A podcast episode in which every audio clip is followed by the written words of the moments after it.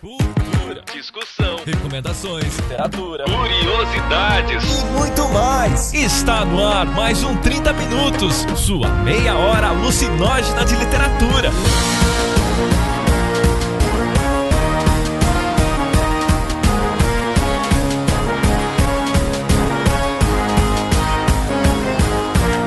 Apresentado por ele, que acordou de sonhos intranquilos, metamorfoseado em um japonês, Vilton Reis. Então é estranho que, assim, do nada surge uma lei, uma medida provisória que diz que vai mudar tudo. Em termos de propaganda, que é a minha formação, isso funciona muito, sabe? Funciona muito mesmo. As pessoas vão olhar e, porra, o, sei lá, esse governo já tá fazendo isso, esses deputados estão fazendo isso. Olha só, olha que agilidade para mudar as coisas. E ela, que está sempre certa Cecília Garcia Marcon. O Estado acredita que tem o direito de legislar completamente a instituição escolar e muitas vezes manipulá-la de acordo com o que lhe sirva aqui no Brasil. Com a participação de um convidado. Se a pessoa vive no Brasil, eu acredito que você tem um mínimo de desconfiança quando o governo diz que vai ter dinheiro sobrando. E aquele que caiu de paraquedas. Está se querendo aumentar o número de horas, uma maior carga horária, mais horas dentro da escola e em momento momento nenhum se debate as estruturas da escola para comportar um aluno sete horas por dia.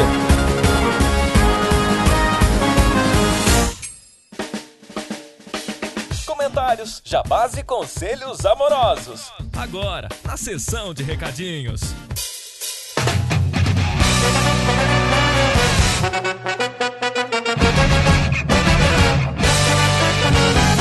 E nesses recadinhos, mais uma vez aqui com uma madrinha, porque agora eu que mando aqui, gostaria de apresentar a vocês Ana Duarte, que é basicamente a melhor madrinha que qualquer podcast quer ter, porque ela apoia, ela divulga, ela obriga as pessoas a escutar na base da porrada e ainda dá paçoca para vocês. É o mínimo, né? Eu já. Veja bem. Olá, pessoas. Meu nome é Ana, eu faço paçoca e eu só divulgo podcast bom. Nunca ninguém reclamou de podcast que eu recomendei. Logo, eu só divulgo podcast bom. E ainda dou a paçoca pra pra pessoa pra parar de reclamar. Porque ela, não, porque como é que funciona? Não, não importa. Tá aqui, ó. Me dá seu celular, tá aqui, ó. Põe o fone, come paçoca, fica feliz. Eu olho a pessoa tá feliz. Sobre felicidade ainda, né? Onde você trabalha, dona Ana? Eu trabalho com iconografia. Eu trabalho numa editora de material didático. E eu basicamente cuido pro material didático ter imagens legais, bonitas. E a editora não sofrer um processo por uso de indevido de alguma imagem. Tu chega a recomendar o podcast pra gente do trabalho, assim? Não, eu recomendo sim. Eu trabalho, por exemplo, no começo do ano, primeiro semestre semestre eu tive um trabalho muito intenso com a editora de literatura, que eu já conheci ela de uma outra editora, e ela menciona no material Marcelino Freire. Mas foi na hora. Eu, olha, tem esse podcast aqui que entrevistaram o Marcelino Freire, dá uma olhada, vê o que, que você acha. E eu sempre gosto de perguntar, por qual podcast tu conheceu o programa, assim, que tu foi ver? Opa, tem esse programa diferentão aqui. Beber, eu tava me fazendo essa pergunta hoje. Eu não me lembro como eu cheguei no 30 minutos, mas eu lembro que foi, sei lá, talvez antes do programa 50. Poxa! Faz um bom tempo já que eu sou ouvinte. Mais de dois anos, então, é? Ouvinte das antigas já. Eu acho que foi mais ou menos na época que a Cecília foi avisada em programa que agora ela era membro fixa do programa. Olha só, então nós dois entramos pra família 30 minutos junto. Que eu também lembro de ouvir esse programa e começar a editar logo depois. Eu me lembro que eu me apaixonei por ela logo no começo, sei se você é uma linda.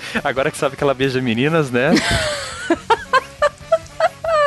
Não, não tem desapego social pra isso. Eu não, na verdade, não é nem um problema nem de ser menina. Se eu tivesse solteira, eu acho que eu não teria desapego de beijar nenhuma amiga, nenhum amigo. Eu aprecio sua desenvoltura, mas eu não tenho, eu não possuo todo esse traquejo. E falar de não julgar, quem não é julgado é o pessoal que comenta no podcast. Fazer primeiro um destaque no site ao Lucas Brito, né, o nosso padrinho, que disse que esse programa foi um dos melhores podcasts com as melhores tretas. E ele cometeu um sacrilégio ao dizer que apesar que ele acha que esse sempre tá certa, que eu acho que não é uma questão de achar achar é, tipo, apenas a verdade. Dessa vez o Lucas concordou com o Vilto Reis. O Lucas disse que Don Quixote fala mais alto, até porque nunca conseguiu terminar a Divina Comédia. Mas ainda assim, esse programa fez o Lucas ficar interessado em tentar novamente. Enquanto isso, no grupo, o Soares Júlio disse que por mais que tenha tido briguinhas, esse foi um dos casts mais divertidos dos últimos tempos. Fazia muito tempo que ele não ouvia duas vezes o mesmo 30 minutos no intervalo de três dias. Eu tenho muito medo da hora que os ouvintes começarem a falar, ah, o 30 minutos não é mais como antigamente, sabe? Então comentário do Soares me aquece o coração a saber que fazia tempo que não escutava um programa duas vezes e que esse já último lançado ele conseguiu escutar. E lá no grupo também, a Juliana Correia e o Júnior Clímaco ficaram surpresos com o latim universitário Nós Est do Jefferson. Eu trabalhei com uma revisora uma vez, ela usava est nós do latim também, acho que para fazer a mesma brincadeira. Um beijo, Jess. Eu vou, eu espero que você escute. Eu já falei dela. Eu não sei se ela escuta o podcast, mas ela leu o Homem Literatus, que eu sei que ela gosta. E a Olga Lopes, nossa querida madrinha, postou no grupo uma imagem que resumiu o programa da semana passada. E eu coloco aqui no link do post para vocês olharem. Sim, resumiu bem e eu só acho que é que não tinha como fazer isso de outra forma, mas essa figura esguia me lembra muito, alta e esguia me lembra muito mais o Jefferson do que o Vilto. Porque eu imagino o Jefferson um, um rapaz muito alto. E falando em estar muito alto, opa, última semana do concurso cultural Paul Rabbit. Não sei que uma coisa tem a ver com a outra. Pode estar alto de muitos entorpecentes aí. E também, se você for lá no grupo, você vai ver um vídeo comigo com o Vilto falando do. Na verdade,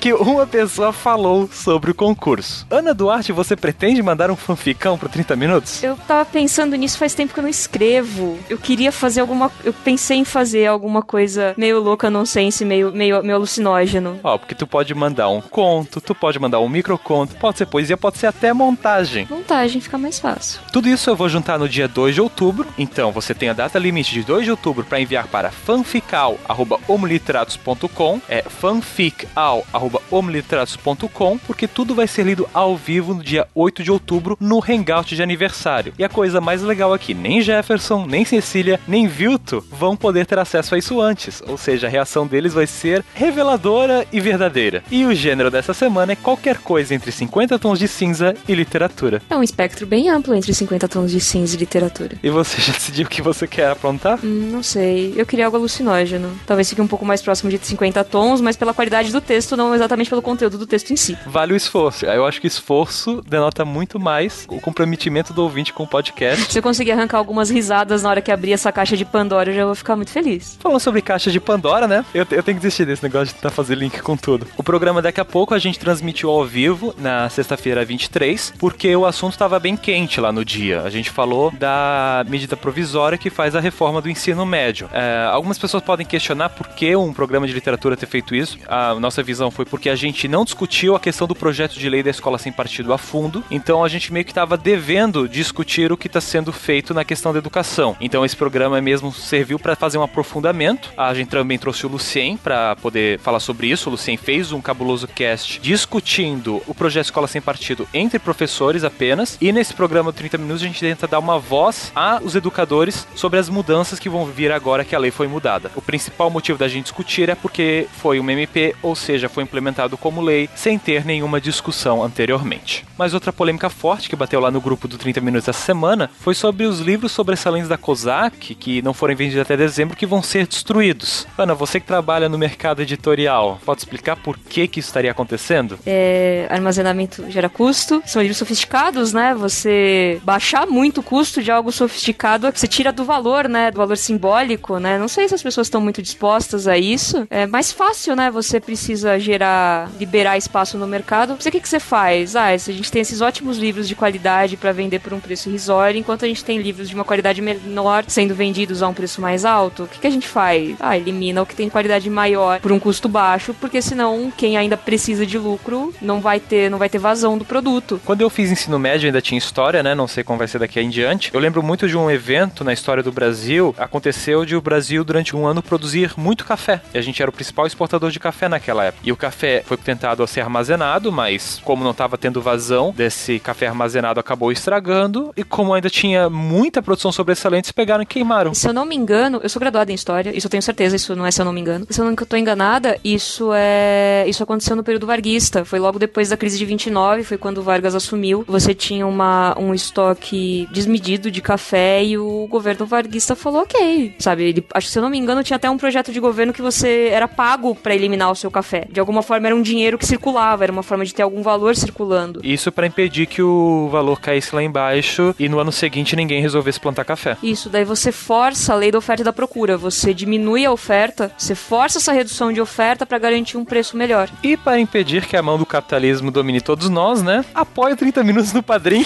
Apoia 30 minutos no Padrinho e reconheça o valor do trabalho do pessoal. Se você apoia a gente, você vai estar, além de podendo participar aqui como a semana, hoje dos recadinhos, também ser chamado por hora alucinógena, você vai ajudar a gente a tornar possível os próximos projetos, como o clube de leitura, que seria um hangout uma vez por mês, onde a gente seleciona um livro e todo mundo se junta lá para discutir, e o Meia Hora, que é o programa de entrevistas do Vilto Reis. Então é isso, gente. No mais, um grande abraço. Um muito obrigado por você, Ana, por estar aqui hoje. E uma mensagem final pro pessoal? É, bom, Beber, foi um prazer. Tô, tô à disposição para ajudar vocês. Um outro recadinho, a gente tá aqui é sempre à disposição. Eu contribuo muito feliz, que eu acompanhei um bom tempo do 30 Minutos. E o recadinho é, gente, reconhece o valor do trabalho deles. Eles estão aqui, eles começaram voluntários, sabe? Eles não ganhavam nada. Eles só querem trazer alegria pro país, falando um pouco de literatura. E alguns programas sobre educação e política, como o de hoje. É importante, né, gente? Gera debate. Então agora, né, um programa que eu participei, olha só, vocês vão me ouvir hoje o programa inteiro. Então fiquem aí com o podcast. Beijo!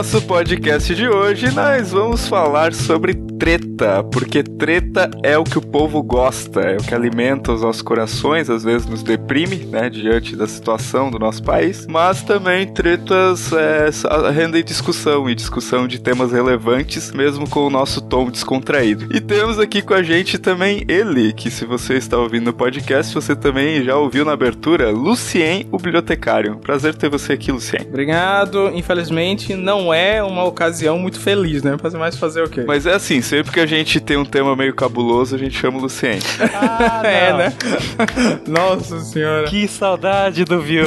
Que saudade. Pô, Por essa eu não esperava, caralho. E o nosso tema cabuloso foi amplamente desenvolvido pelo Weber numa pauta é, extremamente detalhista. Então, Weber, introduza o assunto. Então vamos lá, né, gente? Vamos trazer notícias complicadas aqui. É, nós temos um, um novo governo, né? E é um governo reformista. Ele quer fazer várias reformas na casa. E uma dessas reformas é uma reforma na educação, que começa com uma reforma no ensino médio. Pois, segundo este mesmo governo, o índice que queria ser alcançado no IDEB não foi atingido. E isso eles usam como justificativa para as mudanças que vieram com uma medida provisória que mudou a forma como é dado o ensino médio. A coisa que a gente tinha estabelecido, que eram tantas matérias, que eram tantas horas, que os professores deviam ser selecionados de determinada maneira. Isso deve, quer dizer, isso mudou a partir de hoje. Ela vai entrar em tramitação mais rápida pro legislativo, né? Porque o executivo, num sistema democrático de três poderes, ele não pode chegar e falar assim, ó, agora a lei é essa, né? Então o executivo não legisla, quem legisla é o legislativo. Então agora é uma questão, na verdade, tecnicamente a gente pode ver como uma questão burocrática de passar pelas votações adiante. O fato de ser medida provisória, ele coloca para tramitação mais acelerada, mas a questão é que, é, tendo em vista que tanto Câmara quanto Senado estão do lado do novo governo, são sistemas é, que estão organizados a favor do governo Temer, é pouco provável que vá haver alguma resistência a isso, de forma que, para todos os efeitos, acho que dá pra gente considerar como dada é, a implementação de cada uma das mudanças que nós vamos comentar aqui. Primeira coisa que eu separei aqui, inclusive pra gente dar uma discutida, particularmente, minha opinião, foi uma coisa usada apenas para conquistar apoio de uma base que gosta dessa ideia de tirar a filosofia e a sociologia da escola, que foi a coisa mais debatida e que agora o governo voltou atrás dizendo que, ah, não, ainda vai ter as matérias, mas na prática, quando a gente foi ler a MP, ainda tá lá que não, não são matérias obrigatórias, elas só vão entrar se entrarem pelo BNCC, que ainda não tá pronto. Tem uma coisa importante que eu gostaria de comentar antes com relação a isso, que é o fato de que criar discursos e carreiras está muito aproximado de um discurso, discurso, claro, não prático, mas discurso de liberdade, do tipo, ah, sabe, sabe que ah, as pessoas, por exemplo, que compartilham memes do tipo, ah, mais um dia se passou e não usei báscara pra nada, mais um dia se passou e não usei tal coisa pra nada. Esse é o tipo de fala que dá solidez para parecer que existem coisas sendo ensinadas na escola que são inúteis, ou que são dispensáveis, ou que são úteis apenas a um determinado grupo. Então, esse tipo de fala embasa. É claro que não é esse o motivo real. Em 96 estabelecida as diretrizes e base da educação nacional, é aprovada a lei 9394, e nessa lei já dizia que deveria ter o ensino da filosofia e da sociologia. Ah, o parágrafo 1 do artigo 36. Os conteúdos, as metodologias e as formas de avaliação serão organizados de tal forma que, ao final do ensino médio, o educando demonstre domínio dos conhecimentos de filosofia e sociologia necessários ao exercício da cidadania. Porém, em 96, o FHC entende que isso só seria aplicável se tivesse professores suficientes. Então, o FHC, que é um professor doutor em sociologia, diz que não existe profissionais suficientes e usa isso como desculpa para não implementar. Ah, em 96 também, o deputado Padre Roque, do PT do Paraná, apresenta um projeto de lei que alteraria o artigo 36, dando caráter obrigatório ao ensino de sociologia e filosofia. Em setembro de 2001, o projeto é aprovado na Câmara por unanimidade e no Senado por 40 votos a 20. E em 2001, o FHC veta a lei. E aí temos umas opiniões de apoiadores na época, né? As opiniões foram publicadas ao longo de 2001 e 2002. Por exemplo, conhecido Olavo de Carvalho, que apoia a decisão do FHC, se mostrando com medo de uma possível disseminação de propaganda comunista. O José Carlos de Azevedo, no artigo Saber Inútil, apontou os gastos na contratação de professores que só servem para confundir os alunos. Para ele, a produção acadêmica na área de sociologia não tem utilidade e pode comprometer ideologicamente o ensino médio, sendo que de maior proveito seria a aplicação do dinheiro no ensino superior. Então, nós tivemos ali uma galera apoiando isso. E durante 2001 a 2005, subsequentes pareceres do CEB e do CNE reiteraram a não obrigatoriedade da sociologia e da filosofia como componentes curriculares específicos. Em 2006, é protocolado um ofício que é elaborado pela Secretaria da Educação com participação representante de várias entidades, é que consta uma série de considerações favoráveis à inclusão obrigatória dessas duas disciplinas do ensino médio. Em 2008, a professora Maria Pilar Lacerda Almeida Silva, que é a secretária de Educação Básica do Ministério da Educação, encaminha um parecer, que é uma consulta sobre a implementação das disciplinas de filosofia e sociologia no currículo do ensino médio. Esse parecer resulta na resolução número 1 de 18 de maio de 2009, que dispõe sobre implementação de filosofia e sociologia no currículo do ensino médio a partir da lei 11.684 de 2008, que altera a lei de 96. Então, a partir dessa lei a complementar, a sociologia e a filosofia passa na lei de 96, que é a lei de diretriz e base de educação nacional, a constar que essas disciplinas seriam como obrigatórias. Em 2011, o deputado Chico Alencar, do pessoal do Rio de Janeiro, consegue aprovar um projeto de lei que estabelece que o ensino da sociologia é competência única dos licenciados de sociologia, sociologia política ou ciências sociais, que alteraria uma lei de 1980. A Comissão de Educação e Cultura aprova esse projeto de lei em setembro de 2012 e atualmente esse projeto de lei está aguardando a apreciação do Senado Federal. Em 2014, o deputado federal Isalci Lucas Ferreira, do PSDB do Distrito Federal, conhecido do Lucien, por outra lei que a gente vai falar daqui a pouco, encaminha um projeto de lei, a PL número 6003 de 2013, que eliminaria essa obrigatoriedade do, das duas disciplinas, de filosofia e sociologia. O projeto foi arquivado. Em 2015, esse deputado volta com a lei que fica conhecida como a lei da escola sem partido. Então, esse é um pequeno resumo aí do que a gente tem ocorrendo nos últimos 20 anos sobre essa lei que colocou essas duas matérias, filosofia e sociologia, como disciplinas curriculares obrigatórias. Então eu posso começar falando um pouco sobre essa questão do, do escola sem partido. Eu acho, eu, eu não quero me estender muito sobre a questão do escola sem partido, mas eu acho importante a gente contextualizar que se lá em cima, como o Baby acabou de dizer, a gente tem toda uma política que entra como sempre numa paranoia de que o Brasil está sendo invadido por comunistas, o Brasil ah, é um país que, né, a sociologia, a filosofia são matérias que confundem, que atrapalham nossos alunos. É interessante a gente lembrar que mesmo a escola sem partido ele não tendo sido implementado, ele não tendo sido oficializado pelo nosso governo, mas ele cria um clima de mal-estar entre professores e sociedade. É, advém dessa bipolaridade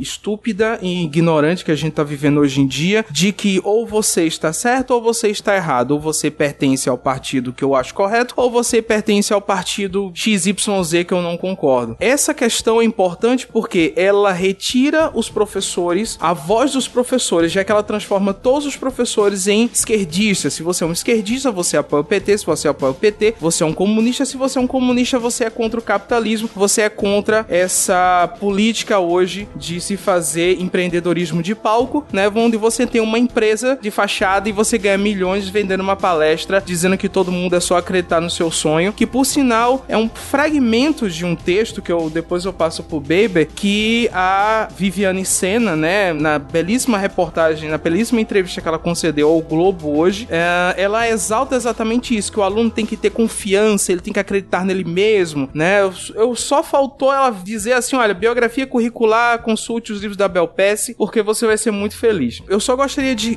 deixar bem claro que hoje o professor que é contra qualquer coisa, ele é o professor esquerdista, ele é o professor comunista. E esse discurso que a gente criou hoje nas redes sociais não só anula a voz do professor, acaba com o direito do professor de falar, que é uma coisa que a gente pode comprovar. Todas as matérias que saíram, pelo menos as que eu li hoje, nenhuma delas chama os professores para o diálogo. Veja só, novamente, essa MP foi aprovada às pressas, né? A, é como se fosse um estouro de, de uma boiada desenfreada para resolver um problema emergencial, mas a base curricular que vai definir tudo o que a gente tá falando, que vai, na verdade, vamos dizer assim, é, solidificar tudo que a gente tá falando, só vai ser aprovada em 2018. Se essa base curricular for aprovada, possivelmente eles dizem que vão chamar as categorias para conversarem, mas novamente, lembre-se que a mídia vendeu os professores como esquerdistas e os sindicatos como uma entidade maligna que não quer ver a educação no Brasil crescer. Estranho, né? Porque são exatamente os profissionais da área da educação que não querem ver a educação evoluir, né? E são pessoas fora da área da educação que querem estão tão preocupadas com a educação. Esquisito isso, né? A gente tem que pensar aqui que tipo de intenção existe por trás de um sistema quando ele vai atacar diretamente a educação. Então aí a gente tem que pensar assim, ó, por que, que ele não tá indo atacar hospitais? Por que, que ele não tá, né, de fato, ele não tá pensando assim, ó, a partir de agora vamos mudar a, o, o, protocolo de atendimento? Ou por que, que ele não tá indo nas relações internacionais? Por que, que ele tá indo na escola? Na minha visão é assim, ó, parte de um ponto importante que é o Estado acredita que tem o direito de legislar completamente a instituição escolar e muitas vezes manipulá-la de acordo com o que lhe sirva aqui no Brasil. Isso é uma questão importante. A segunda questão importante é que a instituição escolar ela é vista como um lugar, tá sempre um lugar de desconfiança. Você não sabe o que tá acontecendo lá dentro. Você apela para um emocional dentro dessa questão, do gênero assim: ah, mas o que que esses professores estão fazendo com os meus filhos? E o fato de a escola implicar num distanciamento do tipo, você vai, você deixa o teu filho lá, você não fica com ele. É diferente quando você vai no clube nadar ou na praia, você tá lá com ele, percebe? Você controla o que ele tá fazendo, você controla com quem ele anda. Na escola isso não é,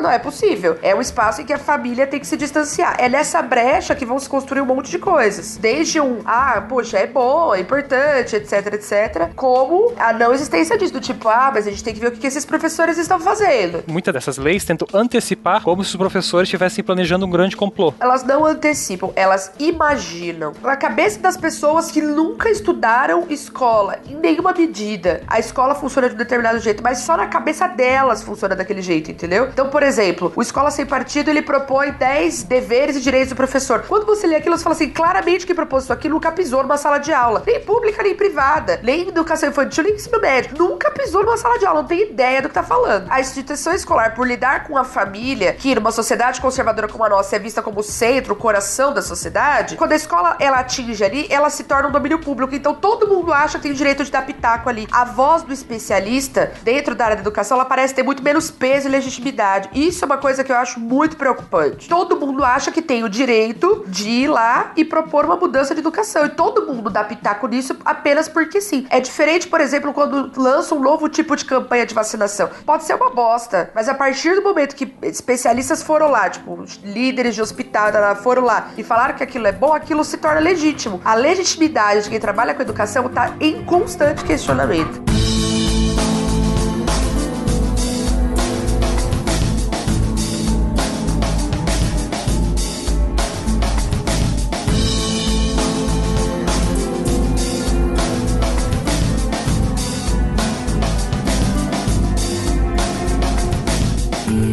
Dia 12 do 5, Medoça Filho, ex-governador de Pernambuco, assume o Ministério da Educação. Dia 17 do 5, ele já afirma que vai para as universidades públicas federais que quiserem cobrar mensalidades nos cursos de extensão e pós-graduação. No dia 28 do 6, Mendonça Filho revogou a indicação de 12 conselheiros do CNE, indicados pela então presidenta Dilma Rousseff, em pleno exercício do seu mandato. Foi a primeira vez na história do CNE que as nomeações de conselheiros foram anuladas. Os conselheiros do CNE são resguardados por mandatos de quatro anos justamente para evitar interferência política do Conselho. Em dia 24 do 7, o governo do presidente interino Michel Temer suspendeu a concessão de novas bolsas para estudantes de graduação do programa Ciência Sem Fronteiras e 15 do 9, Mendonça Filho afirmou que vai ser aprovada ainda nesse ano a reforma da educação, nem que seja por medida provisória. Palavras do próprio ministro: se nós percebemos que a reforma do ensino médio não poderá sair até final do ano via projeto de lei, mesmo com urgência, nós vamos partir para a medida provisória. O que desencadeou isso foi a questão do resultado do, do IDEB, né? É, para quem não sabe, o IDEB, o Índice de Desenvolvimento Educacional da Educação Básica, que ele saiu, né, esse ano com os dados de 2015 e a educação fundamental foi muito bem, obrigado. Os números foram bastante interessantes, tipo, por exemplo, houve um salto da nota do IDEB de 3.8 para 5.5. A Prova Brasil houve também um aumento de 4,58 para 5,93 e aí vem os dados do ensino médio, que é onde toda a celeuma começou. Porque o que é que aconteceu? A nota anterior era 3,5 e a, houve uma evolução apenas de dois pontos, ou seja, a nota ficou 3,7, porém 3,7 foi o resultado de 2011. Então passou-se 2011, 12, 13, 14 e 15 e a nota permaneceu a mesma.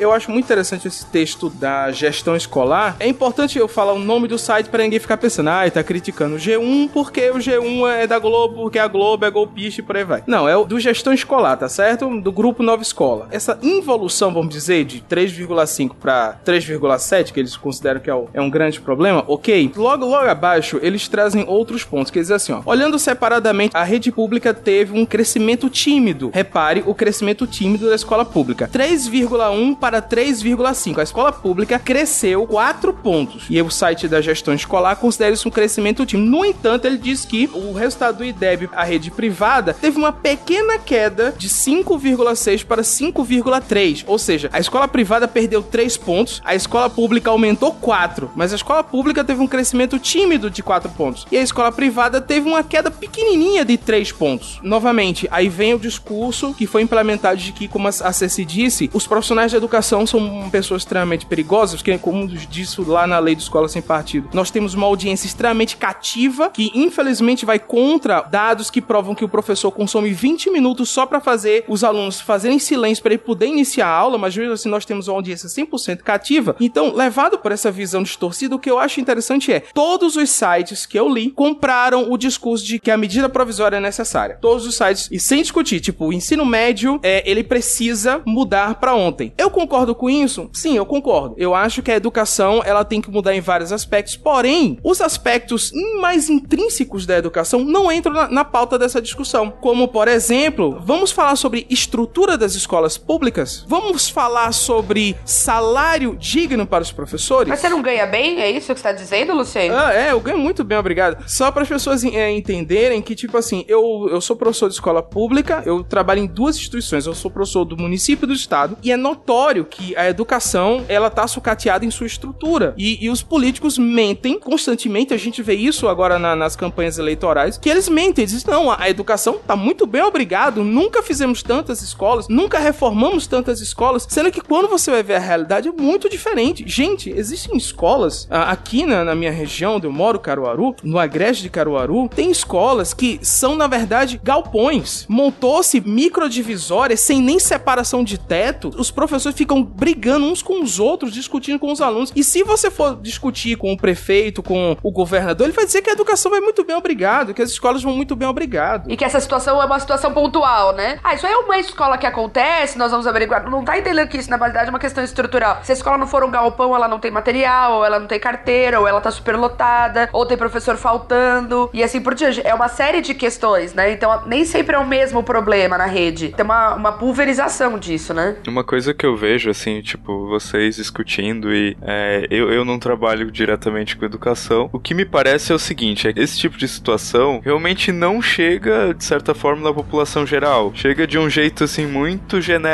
assim, ah, uma, um filho que comentou, o filho de um amigo que comentou. Então, é estranho que, assim, do nada surge uma lei, uma medida provisória que diz que vai mudar tudo e as pessoas olham para isso e, é, em termos de propaganda, que é a minha formação, isso funciona muito, sabe? Funciona muito mesmo. As pessoas vão olhar e, porra, o, o sei lá, esse governo já tá fazendo isso, esses deputados estão fazendo isso. Olha só, olha que agilidade para mudar as coisas. Em termos de propaganda, né, Vilto? Como eles são preocupados com a imagem deles. Eles falaram duas, três coisas que o pessoal não gostou. Ah, não, já voltamos, já voltamos. É, é um governo muito preocupado com a imagem dele, com a população. Talvez porque a aprovação dele tá péssima e ele tá tentando conquistar aquela pessoa que tem o discurso de não, tem que tirar os comunistas. Me parece muito que o governo tá tentando conversar com essa galera para formar uma base aliada, uma base eleitoral. Ele sabe que ele não tem a menor chance de ser eleito. A chance tá, tipo, inferior a 10%. Ele tem até 2018 para fazer farra. É exatamente por isso que ele pode se dar o luxo de fazer coisas que, por ter interesse eleitoreiro, outros é, candidatos não fariam, assim. Mas o que me preocupa disso é como a ideia, as pessoas estão insatisfeitas com o seu país, com o seu salário, com,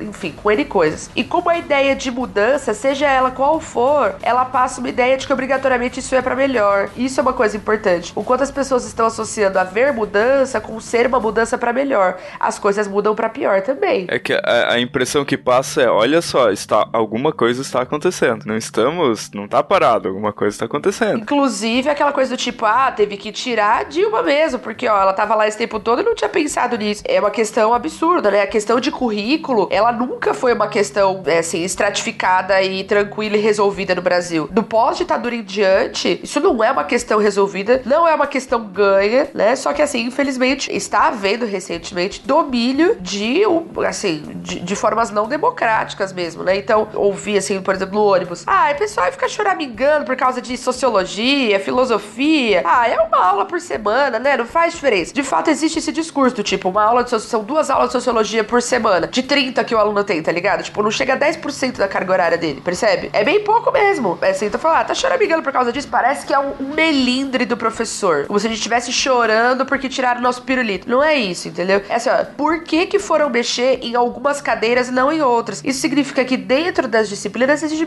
hierarquia, gente. É isso que a gente precisa encarar. Quando o cara coloca que português e matemática são obrigatórios e as outras matérias todas vão se organizar de acordo com o que o aluno achar que tem que ser, então você cria uma parte obrigatória e elimina todo o resto, o que você tá querendo é hierarquizar. E aí você coloca o que é menos interessante para fora, você tira, fala, bom, isso não tem, isso não tem, isso não tem, pra caber, por exemplo, ensino tecnicista, que é voltar pra década de 70, voltar pro regime militar. Vamos botar esse povo para aprender a cortar coisa, pintar coisa, desenhar coisa. Eles não precisam ir pra faculdade. Eu sou do, do ABC, né? Então eu observei muito isso, assim, o crescimento das escolas técnicas no grande ABC foi muito forte. Por quê? Porque ali havia as indústrias, você precisava de mão de obra muito específica, técnica, para trabalhar nas indústrias. Essas pessoas não se escolarizaram depois do ensino médio. A escolaridade parou ali. E a universidade, por isso, durante muitas décadas, ficou como um sonho totalmente da elite. Esse cenário começou a mudar recentemente por conta de uma série de mudanças, por quebras de segmentação e de barreiras e obstáculos de acesso. E agora a tendência com isso é: bom, eu tô fazendo ensino médio numa escola pública bosta, que não, não me dá nenhum aparato. Bom, pelo menos alguma profissão eu tenho que aprender. A minha tendência de ir pro ensino técnico, para aprender a fazer alguma coisa, começar a trabalhar e ganhar dinheiro é muito maior do que eu ir pra uma área acadêmica, tipo, ah, eu vou escolher como especialização linguagens do ensino médio para me aprofundar em artes e português. Meu, a chance disso acontecer é muito pequena. Vamos ir para MP então, que eu peguei ali no, na folha, né? A folha separou em seis principais tópicos as mudanças. Hoje, então, a carga horária mínima é de 800 horas anuais e a grade seria ampliada gradualmente para 1.400 horas anuais, sendo que as disciplinas que a gente tem hoje, que ficariam na BNCC, só vão compreender 1.200 horas de todos os três anos. 1.200 no máximo. 1.200 dividido por 3 é 400. 400 é metade de 800. Ou seja, as matérias que a gente tem hoje no ensino médio ficam pela metade, para comportar aquele modelo do aluno poder escolher qual dos cinco opções ele quer para complementar o ensino médio dele. O que eu vi hoje na minha timeline de alunos choramingar, ah, ex-alunos, obviamente, que não são mais alunos, ex-alunos choramingando porque sofreram na escola e blá blá blá. Eu não sei se as pessoas entendem isso, mas, primeiro, gente, desculpa, a escola mudou muito da época que vocês saíram até hoje. O que vocês sofreram resolve numa terapia. Fazer textão no Facebook não, não, não resolve a vida de ninguém. Então, com toda franqueza, outra coisa que eu acho muito importante que a CES colocou, eu acho lindo o chororô, mas novamente, deve-se ouvir os profissionais da educação. Por exemplo, vamos conversar com os professores de sociologia, filosofia, de artes e da educação artística. Outra coisa, quando se questionar, ah, mas eu não aprendia nada, a aula de educação física, certo, mas vamos ver o quanto que as escolas são aparelhadas para terem aulas de educação física. Por que a gente não questiona isso também? Está se querendo aumentar o número de horas, uma maior carga horária, mais horas dentro da escola, e em momento nenhum se debate as estruturas da escola para comportar um aluno 7 20 horas por dia. Pior, os gastos em educação estão congelados para os próximos 20 anos. Como é que você vai fazer uma porra dessa? Como é que você vai colocar essas crianças lá dentro, numa estrutura que tá podre, aumentar o tempo que elas passam lá, tendo que oferecer pelo menos duas opções para cada aluno escolher de carreira, né, dentro do ensino médio, com os gastos em educação congelados por 20 anos. Se, assim, ó, matematicamente não fecha. Independente da tua opinião com relação a isso, isso é uma, essa, se eu tenho gastos congelados e eu vou aumentar tempo na escola, isso aumenta meus gastos,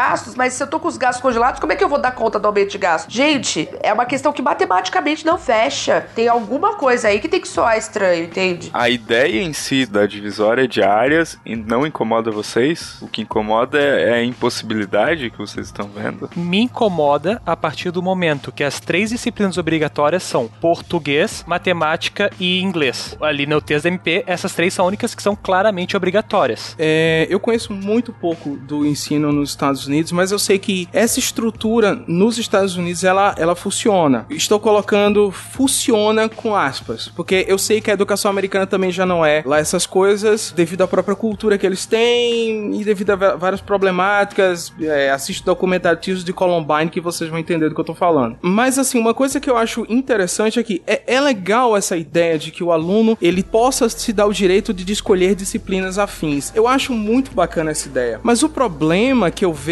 vai além disso. O que o discurso dos envolvidos deixa claro é o seguinte: eles estão simplesmente aprovando uma lei e os estados que se virem para resolver. Por exemplo, os estados terão que aumentar a carga horária de 800 para 1.400 horas. Ah, como é que vai ser esse aumento? Vai ser gradativo. Como? Eles não dizem. Eles não especificam quantos dias letivos serão necessários. Eles só dizem que tem que aumentar de 800 para 1.400. Ponto. Como os estados vão fazer isso? Não. O governo diz: "Ah, mas a gente vai dedicar uma verba para isso". Assim, eu acho, com toda a franqueza, se a pessoa vive no Brasil, na, no mesmo no mês, sei lá, se a pessoa não nasceu ontem, desculpa. Eu acredito que você tem um mínimo de desconfiança quando o governo diz que vai ter dinheiro sobrando. Porque, por exemplo, eu faço uma indicação neste momento. Existe um episódio, não, não vou saber lembrar o número, de um podcast chamado Scambacast. Eles foram bater um papo com os alunos que estão ocupando as escolas. Eles foram conversar com esses alunos. E, cara, uma, os dados que os alunos fornecem pra gente, eles, olha, tem dados, tem, a gente tá pesquisando lá. E os, os dados que os alunos fornecem, ó, disseram que é 34 mil pra merenda. Só chegou mil. Cadê os outros 33 mil? Foram para onde? Então, ou seja, você escutar de um presidente que não, fiquem tranquilos, vai ter dinheiro sobrando, eu acho que se você vive no mesmo país que eu, você, no mínimo, no mínimo, você pensa, cara, e se não chegar esse dinheiro? Porque aí entra dois problemas. O governo lavou as mãos porque eles disseram que é obrigação do Estado, não deles, e os estados que se virem para fazer isso. Outra coisa importante, é outro link que eu faço questão de deixar na, na descrição. O Pablo de Assis, conhecido na podosfera, né, participa lá do Papo Lendário, professor, ele é, ele é psicólogo, ele fez um texto muito bacana falando dos impactos dessa, desse aumento de carga horária dentro dessa estrutura educacional. E ele mostra que, eu não vou ficar me detalhando sobre números, que quem quiser, né, use o seu conhecimento de língua portuguesa e, e vá ler a porra do texto, já que muita gente diz que eu não sei ler a, a, o texto, né? Então, o que é que acontece? Ele mostra por A mais B que haverá mais necessidade.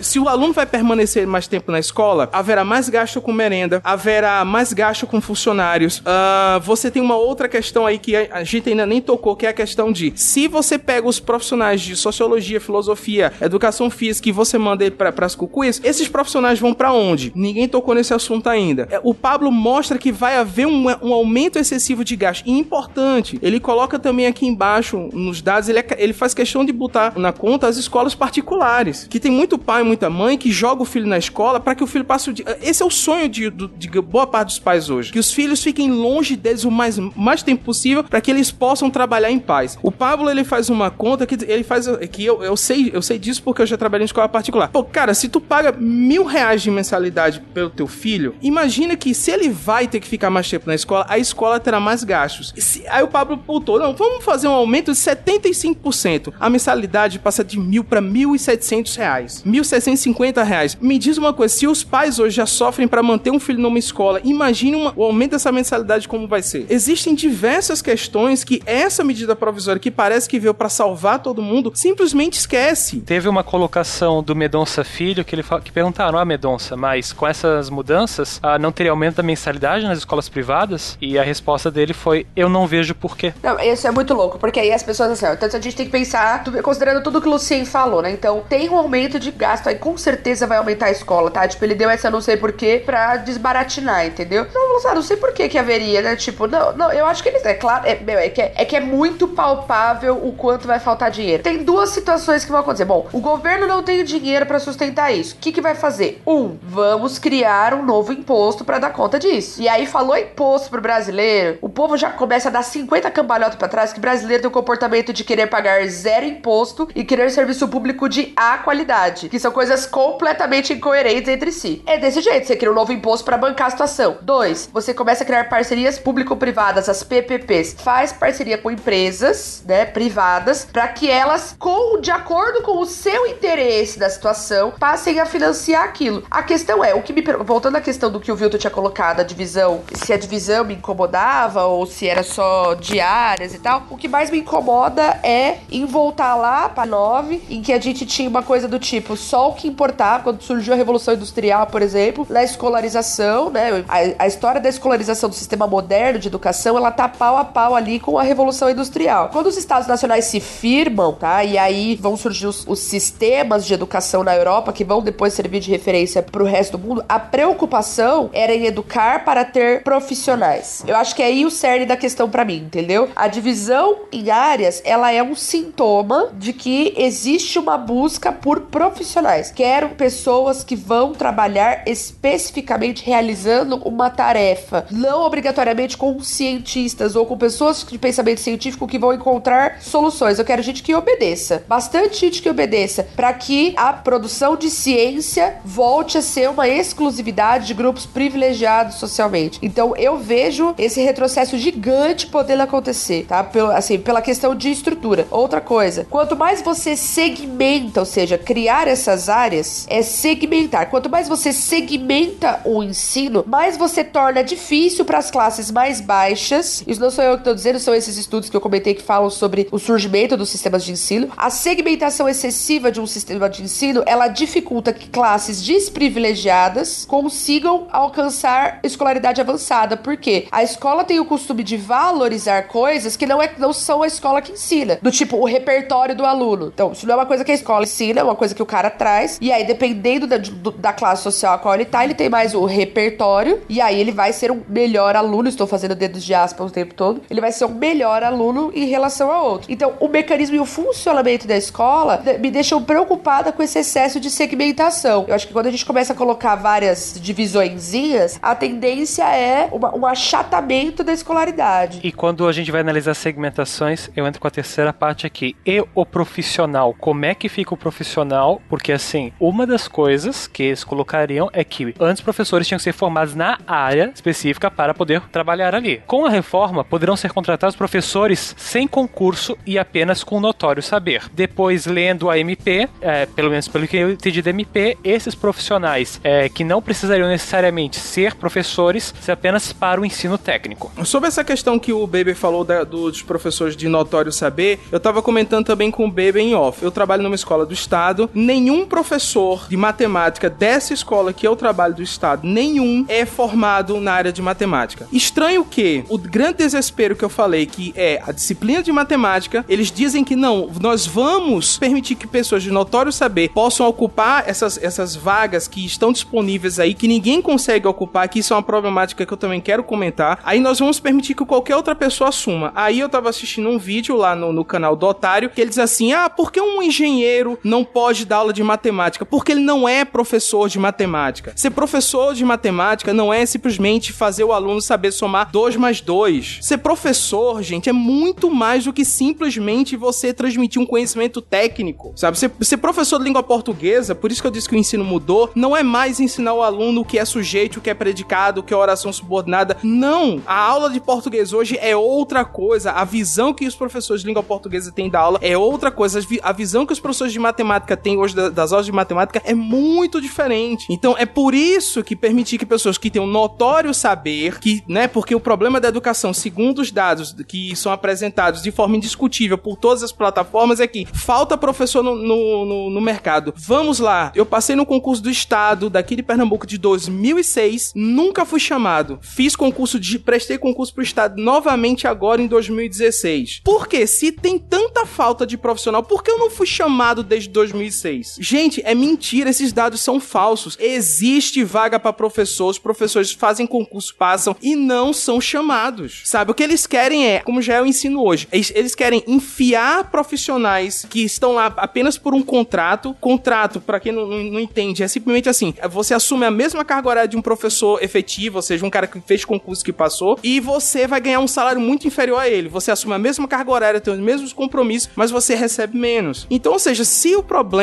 é contratar. Por que, que uma pessoa aceita isso? Porque a pessoa precisa trabalhar, entendeu? Porque eu preciso, porque eu passei em 2006, mas nunca fui chamada. Apareceu uma vaga agora de um contrato na escola, eu assumi. Cara, é, é isso que eu tô dizendo. Tipo, tudo isso é uma grande falácia. Ah, não tem profissionais suficientes no mercado. Mentira, cara. Eles fazem concurso e não chamam a gente, entendeu? Isso é mentira. Cara, eu lembrei agora de um, de um TED da Shimamanda, né? Que é bem conhecidinha, onde ela fala que tipo de história você tá contando, né? Que tipo de história você tá vivendo e tal. E o Lucien falando isso, eu automaticamente pensei nisso, de que tipo de história está sendo contada, tipo, esse mito, sabe? Essa coisa que só favorece em termos de imagem e sei lá, o quanto que a gente tá se prejudicando por causa disso. Eu, eu não sabia, por exemplo, que é, existia essa possibilidade da pessoa passar num concurso e não ser chamado, sendo que há vaga, sabe? Isso pra mim é absurdo. Então deixa eu dar uma elucidada bem legal na galera sobre uma coisa chamada o Plano de Cargos e Carreiras, Plano Nacional para Carreira Professor, né? Que foi aprovado e que uma quantidade grande de estados simplesmente não implementaram. A questão interessante é assim, ó, tem o estado e tem município. Em geral, os municípios tendem a pagar ao professor melhor, oferecer melhores salários ao professor do que o estado. Em geral, existe essa tendência. Pode ser que tenha lugares diferentes, porque eu não sei todos os salários de todos os municípios e todos os estados, né? Impossível. É, existe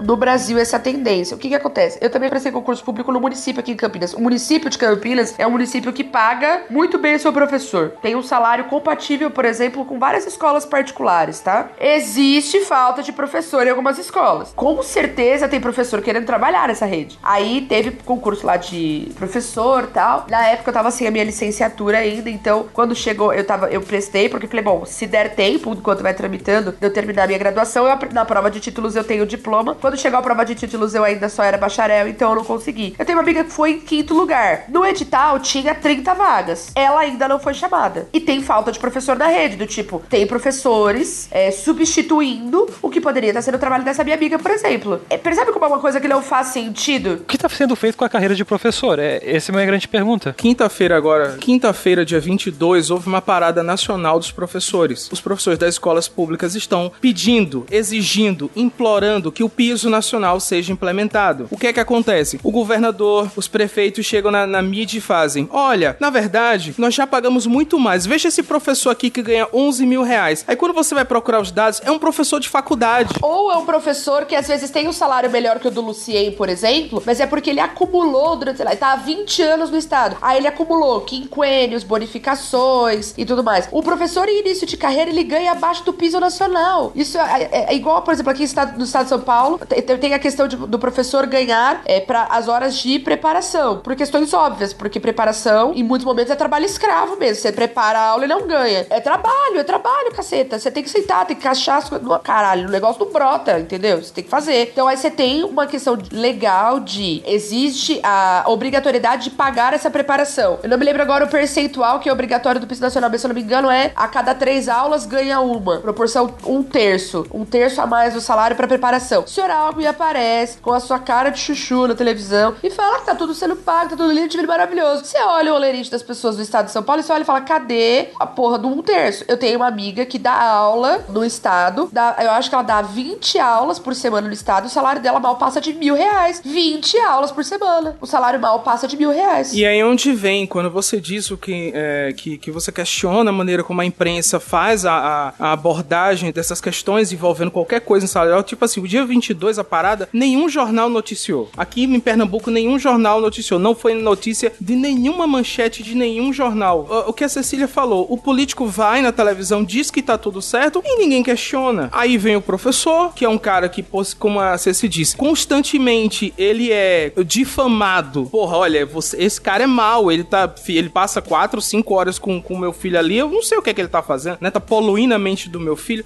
Respondendo a pergunta do Bembe, o, o que o que estão fazendo com a profissão da gente, o que já fazem há muito tempo, porque isso não é de hoje. Se você pe pega qualquer professor que já tá 10, 20, 30 anos dando aula, que mesmo que eu tô falando assim, que o cara que se aposentou, se você conversar com esse professor, você vai ver a quantidade de leis, a quantidade de direitos que nós perdemos. Cara, o professor, por exemplo, que, que trabalha, sei lá, na cidade, que dá aula na zona rural, ele ganhava uma taxinha chamada difícil acesso. Tipo, se você trabalha, sei lá, você quer, vai dar aula num, num morro, não sei das quantas, você, você vai ter trabalho para ir para lá e tal, você recebia uma taxa chamada difícil acesso. Essa taxa foi cortada do nosso salário, entendeu? E assim, é cortado por ser cortado, sabe? Por, porque não, não, não precisa discutir. Não, não precisa, o professor não precisa mais receber isso. Então, assim, é muito complicado o que estão fazendo, a, a, o que não os que estão fazendo, o que vão continuar fazendo com a profissão da gente. Que eu até tava conversando com o Baby, ele disse assim: Cara, o que, que você vai fazer da vida? Eu disse: Eu vou continuar em sala de aula. Porque é, é o campo de batalha, é a única coisa que a gente pode fazer, é continuar em sala de aula lutando, entendeu? Porque os pais não, não estão interessados na educação dos filhos, querem que os filhos passem mais tempo na, na sala, dentro da escola, longe deles. É, é, isso que eu ia comentar, Lucien. A minha mãe é professora estadual, ela vai conseguir se aposentar agora, né? Então eu sempre tive um pouco de contato com isso. E o quanto ela comenta que isso é uma questão social, dos pais colocarem a culpa em cima do professor, da sociedade. O governo federal põe culpa em cima do professor, responsabiliza o professor. O governo estadual responsabiliza o professor, o governo municipal, a, os pais responsabilizam o professor, a escola responsabiliza o professor. Como dá para trabalhar se todas as culpas, todos os problemas que acontecem em sala de aula com aluno dentro da escola, tudo cai em cima das costas do professor? Todo mundo foi aluno, todo mundo. Ninguém aqui escapou de ser aluno. Então todo mundo pode se dar o direito de dizer que fez, que aconteceu, que aconteceu isso com a sua vida, tarará. Mas quantos de nós somos professores? Se você percebe o disparate, aí você entende por que a culpa é sempre nossa. Todos foram alunos, todos podem ter tido um professor ruim que não gostou, uma escola ruim, uma escola deficitária, mas quantos são realmente professores? Aí é onde entra a diferença, aí é onde entra o, o porquê que a balança sempre cai sempre pro nosso lado, cai sempre de forma negativa pro, pro lado do professor. Por isso que todo mundo acha que entende de educação no Brasil, porque todo mundo foi aluno, mas na verdade não existe isso, entendeu?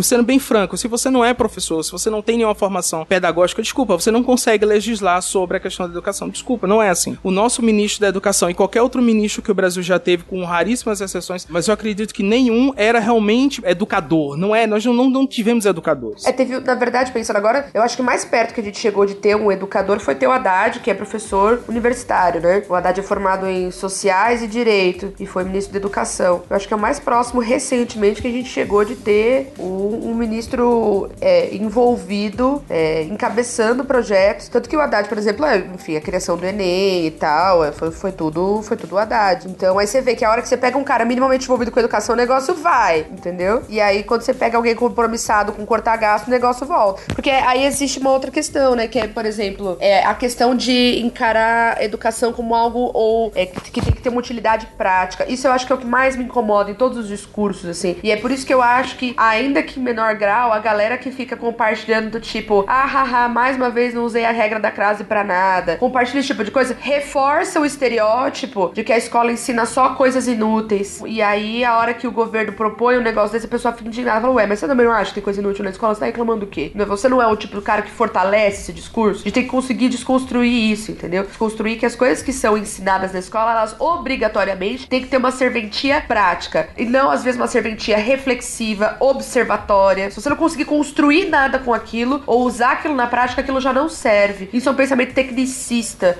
Isso é um pensamento que foca apenas em formar pessoas. Bom, ah, eu preciso de pessoas que saibam moldar barro. Pronto, é isso. Eu vou ensinar a moldar barro, então. Não é para isso que a escola tem que servir. Não a escola, não a escola obrigatória.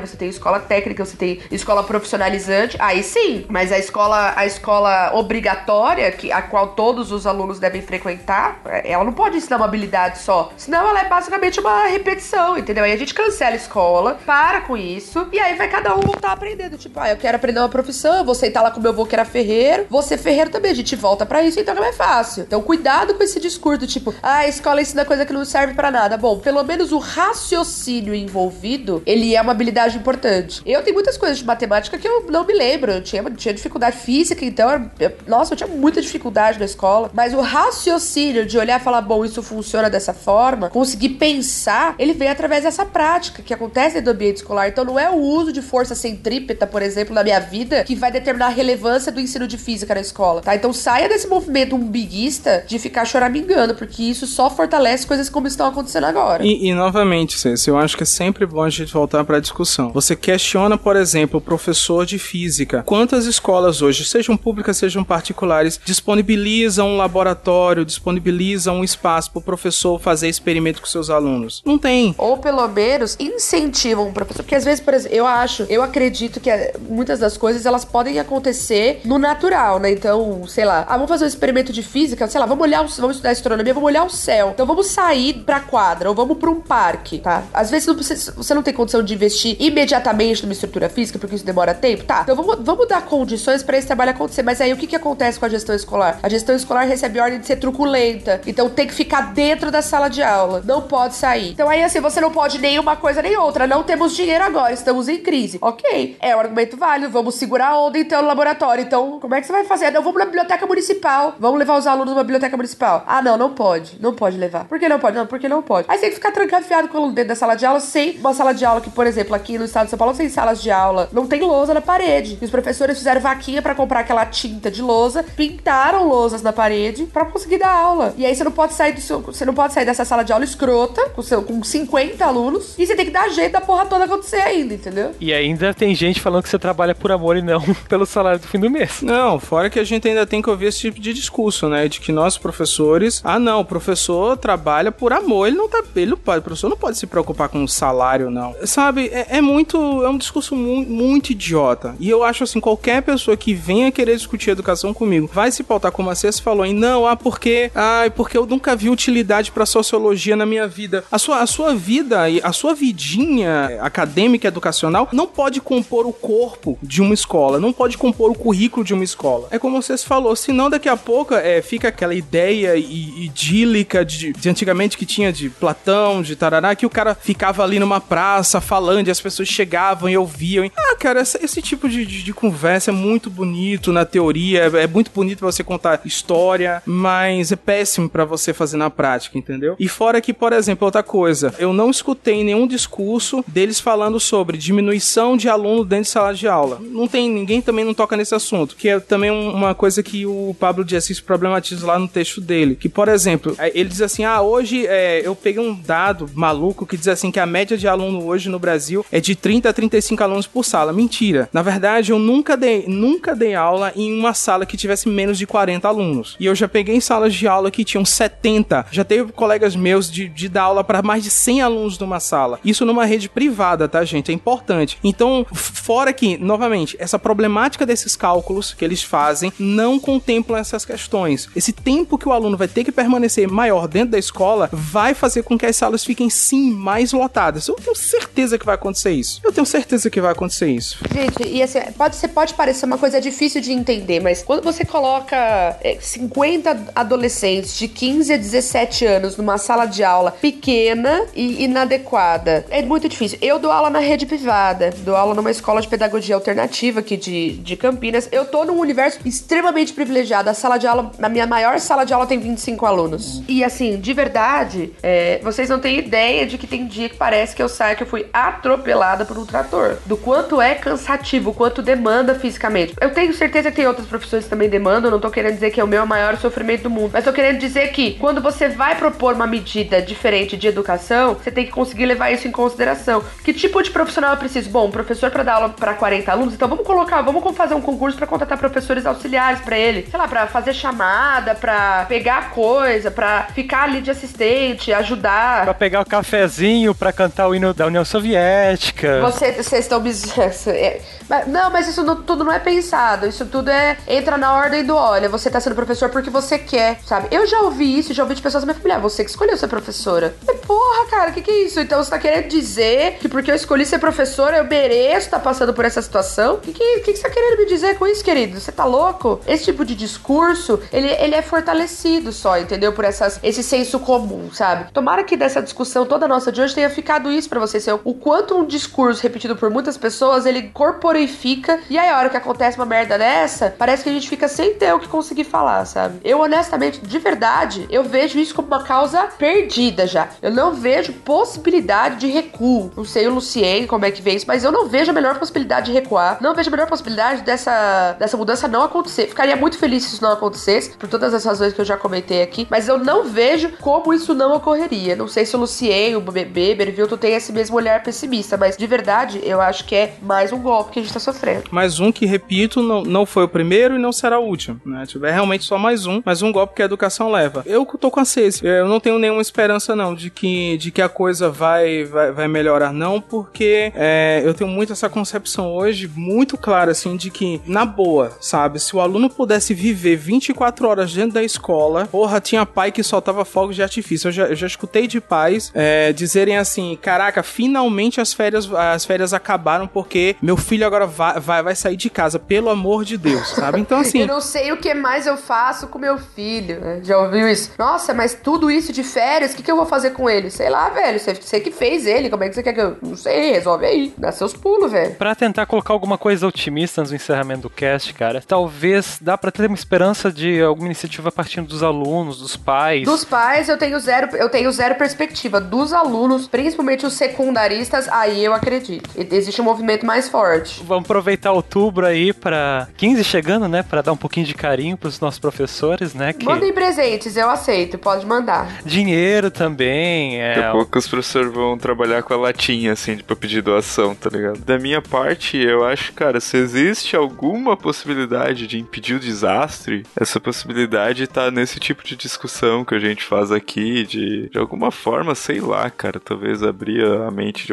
algumas pessoas, ou, ou talvez de mostrar pra quem tá interessado nessa propaganda, nesse mero marketing pessoal, de que existem pessoas que estão sacando qual é a deles. Então eu acho que essa possibilidade tá aqui na internet e, obviamente, não só com a gente, e com gente que vem discutindo isso e vem aprofundando, e com certeza isso tem algum efeito. Vai ser o suficiente pra parar? Não sei. Provavelmente não, mas eu acho que faz sim uma certa diferença. Se não, né, por que estaríamos nós aqui se fosse só pra reclamar? Então, gente, obrigado, Lucien, pela super, super participação. É, obrigado, Beber, pela mega hiper pauta. Obrigado pela Cecília, com todas as dificuldades de internet conexão, conseguiu dar um jeito de participar. E, claro, obrigado a todo mundo que tá assistindo. Gente, é isso. Boa noite, bom final de semana pra vocês.